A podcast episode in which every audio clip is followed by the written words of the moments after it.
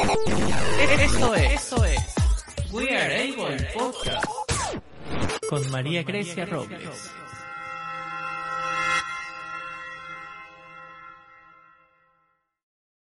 Hola amigos de We Are Able, bienvenidos a otro capítulo de su podcast.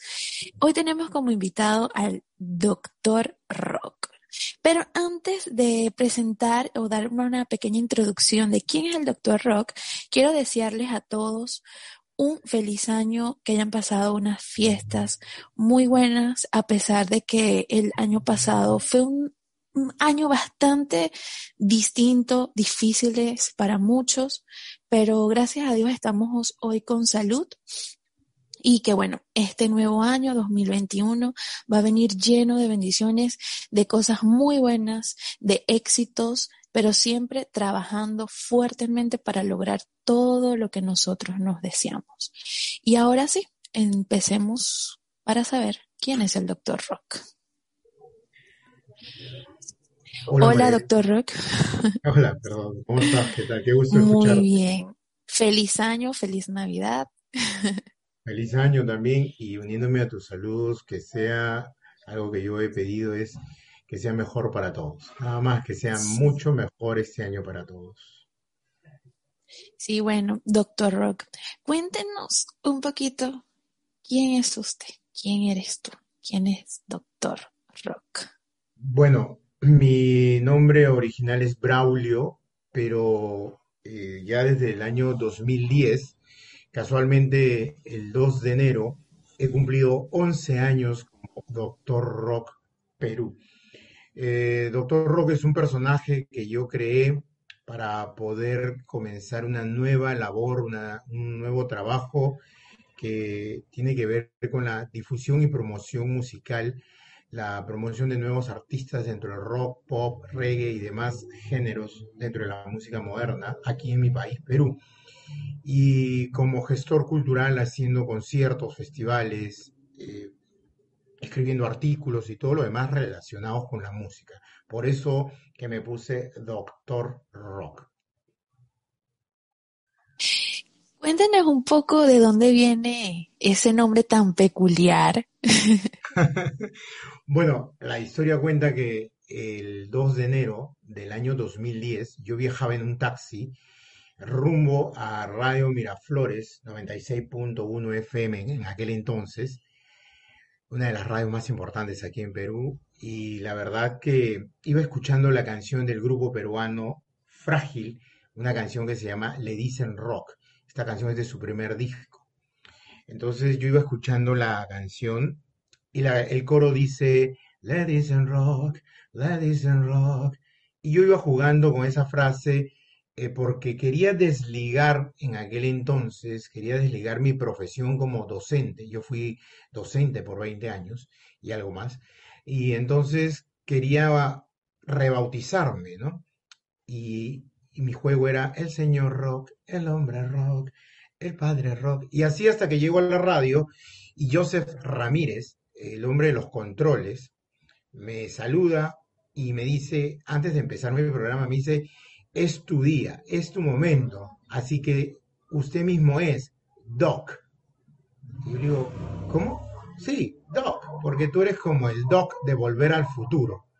Cuando me siento, cinco minutos después me siento ya en la cabina, resulta que cuando empiezo y saludo, digo, hola, muy buenas tardes, gente, este es su amigo de hoy y siempre y para siempre, Doctor Rock. O sea, hay una pausa, Doctor Rock. Es más, creo que dije el Doc y lo completé con Thor Rock. Y así nace el Doctor Rock y el nombre hasta ahora se ha hecho, tanto así que en estos 11 años que he celebrado, ya nadie me llama por mi nombre, creo solamente mis hijos me dicen papá y después todo el mundo Doctor Rock. Sí, a mí, a mí se me hace a veces un poco extraño llamarlo o Braulio, porque yo, siempre no sé por qué digo, no, sí, Doctor Rock, pero usted sabe. Y es como, mi mente es como choca, porque es como, Doctor Rock es como muy suave, muy heavy, ¿sabes? Todo rock, ¿no? Entonces a veces el usted y me choca tanto, porque entonces quiero llamarlo como, no, porque Doctor Rock, tú sabes, Dale, dale. Tú sabes que mi médico, mi oftalmólogo, cuando yo voy a, a siempre a revisarme que, que mis ojos no hayan presentado una anomalía más, las enfermeras dicen, eh, doctor Benítez, acaba de llegar el doctor Rock. Bueno, doctor Rock, creo que es muy importante también hablar un poquito, ya que eh, acotó ahorita lo de la, su condición visual. Eso también le da un plus a todo lo que conlleva el doctor Rock. Sí. Que nadie se lo imagina. No, no no, no, conoce. no. Es más, cuando me conocen en persona nadie se lo imagina tampoco. Bueno, sí, discapacidad visual adquirida. Eh, siempre supe que mi problema visual iba a terminar en una ceguera, obviamente, ¿no? Siempre lo supe. Eh, por eso que cuando me dicen, eh, querida María Grecia, si yo lo acepto, eh, si aceptamos o deberíamos aceptarlo, yo siempre digo que no lo acepto, que yo lo asumo, porque en el fondo eh, es mi parecer, ¿no? Yo no he aceptado la discapacidad visual en el sentido de que a veces, a veces me da nostalgia, a veces me da melancolía, hasta me da tristeza, porque no, tengo que aceptarlo, soy un ser humano, pero he asumido mi discapacidad visual y con mucha responsabilidad y, y tal cual, y tengo que hacer lo que debo de hacer para seguir avanzando a pesar de la discapacidad visual que tengo, ¿no? Claro. Entonces quiere decir que en su época también de profesor ya usted no tenía visión, o por lo menos era bastante baja. Te cuento que del 2008 al 2014, que fueron mis últimos años como profesor, de abril del 2008 a, a la quincena de mayo del 2014, jugué a ser el actor de mi propia vida sin que nadie se dé cuenta que mi visión se estaba deteriorando. El último Wow. día de mi trabajo, porque mi jefe cerró la empresa porque se regresó a Estados Unidos, eh, yo reuní a todo el personal y les dije, señores, quiero agradecerles, hice un brindis, una- una comida, ¿no? Y les dije, de hoy en adelante, cuando me vean por la calle, por favor, salúdenme, porque yo no lo voy a poder hacer. Entonces ellos pensaron, ¿pero por qué? Me dijeron que, que, que- que- vas a estar en otra situación, ¿qué pasa? ¿Tan sobrado vas a estar? Hubieron bromas. No, porque yo ya no los diviso, ya no los puedo ver. Y ustedes no se han dado cuenta, pero me estoy quedando ciego.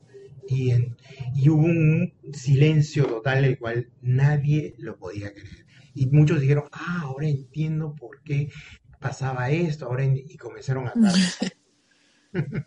Muchas veces eh, ahí es donde dice los seres, nosotros como seres humanos no vemos más allá de nuestras narices y nos damos cuenta es cuando perdemos ya sea la visión, como por ejemplo fue mi caso, eh, la audición o algo fuerte en nuestras vidas. Sí, tal cual. Porque, o sea, en, base a mi experiencia, yo lo he eh, hablado en varias oportunidades. Em, antes de yo perder la visión, yo no me paraba a valorar las pequeñas cosas que habían a, a- a mi alrededor. O sea, literalmente, no veía más allá de mis narices, más de lo que yo era, lo que yo hacía, lo que a mí me gustaba y ya. Sí, Después de perder la visión, es que como que caí en cuenta de todo lo que no pude, todo lo que ya no podía hacer y lo pude haber hecho, no sé, un año antes. sí. Entras en un proceso de revalorar todo. Yo por eso puse como metodología de vida, vivo mi vida al máximo.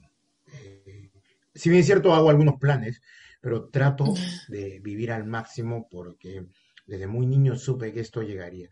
Yo esperaba que esto llegue cuando yo tuviera 70, 80 años, pero, se adelantó. Pero de, yo creo que cada cosa pasa por algo y si a los 40, 35 más o menos fue que la visión fue bajando considerablemente, fue por algo y creo que eso es quien hoy día es Doctor Rock, porque probablemente seguiría siendo un profesor, director o en esa área, o me equivoco. Sí, sí, yo, yo creo, yo creo que, yo te cuento que yo estuve siempre muy relacionado a la música.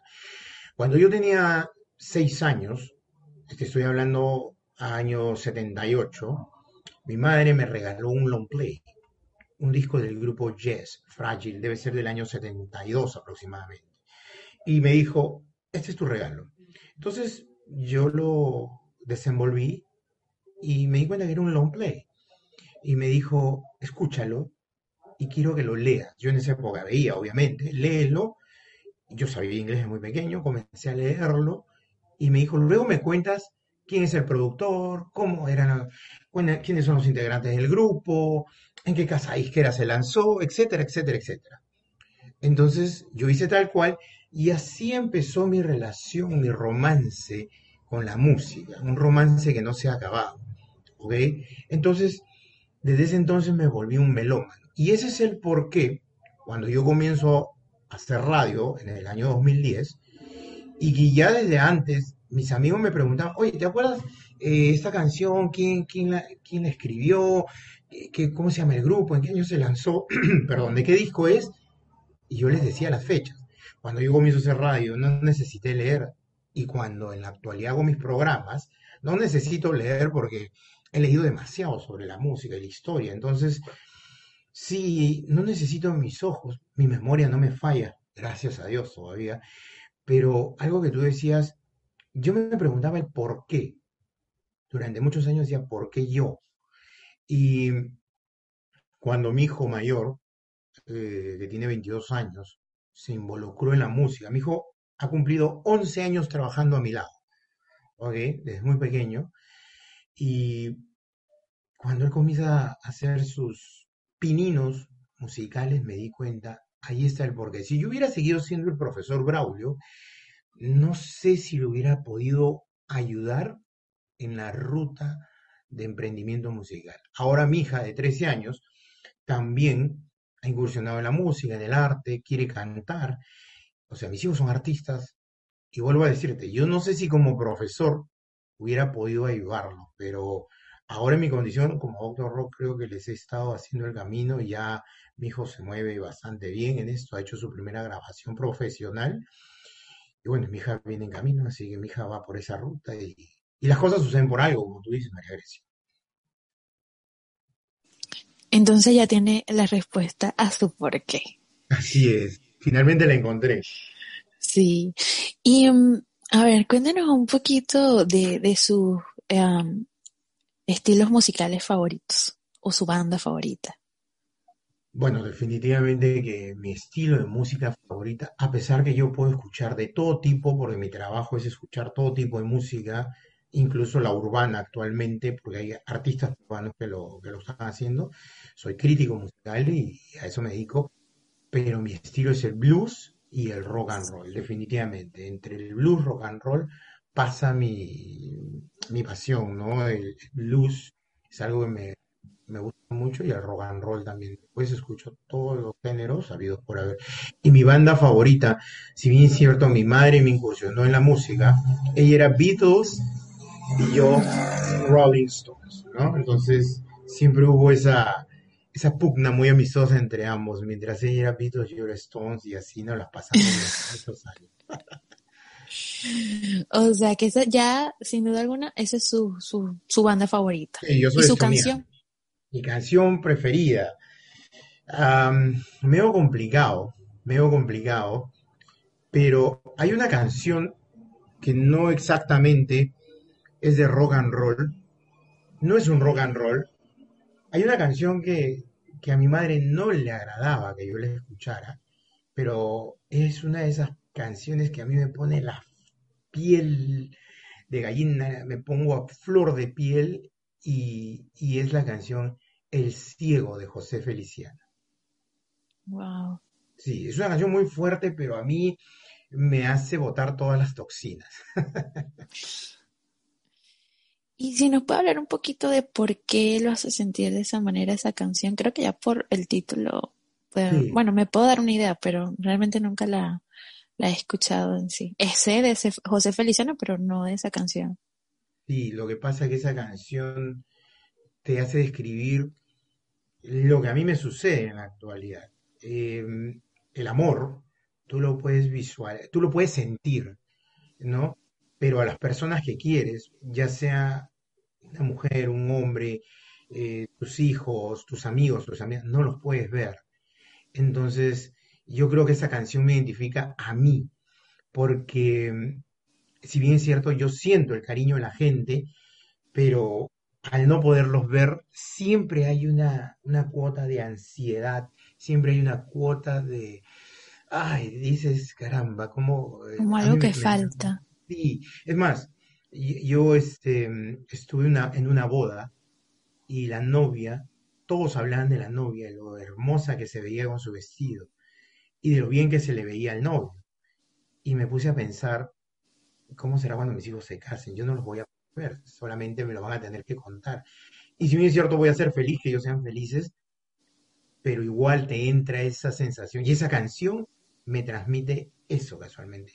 No, no, no, es, no soy masoquista, sino que soy muy realista. Por eso te decía que eso de que aceptemos esa condición, yo, yo por eso creo más en que la asumo. Pero siempre hay cosas que te van a, a poner así como, uff, sabes. Sí, que muchas veces, por, o sea, eh, escuchándolo ya de su perspectiva y todo eso, creo que hay muchas personas que estamos de este lado del charco, que tenemos la, nuestra condición visual y todas esas cosas. Creemos, o sea, hay, hay como mucha variedad. Hay quienes lo aceptamos y aprendemos a vivir con ello y todo bien, casi que el no ver es, no, no sé, no es un problema ni nada, o sea, ya, ya ni lo pensamos, ¿no?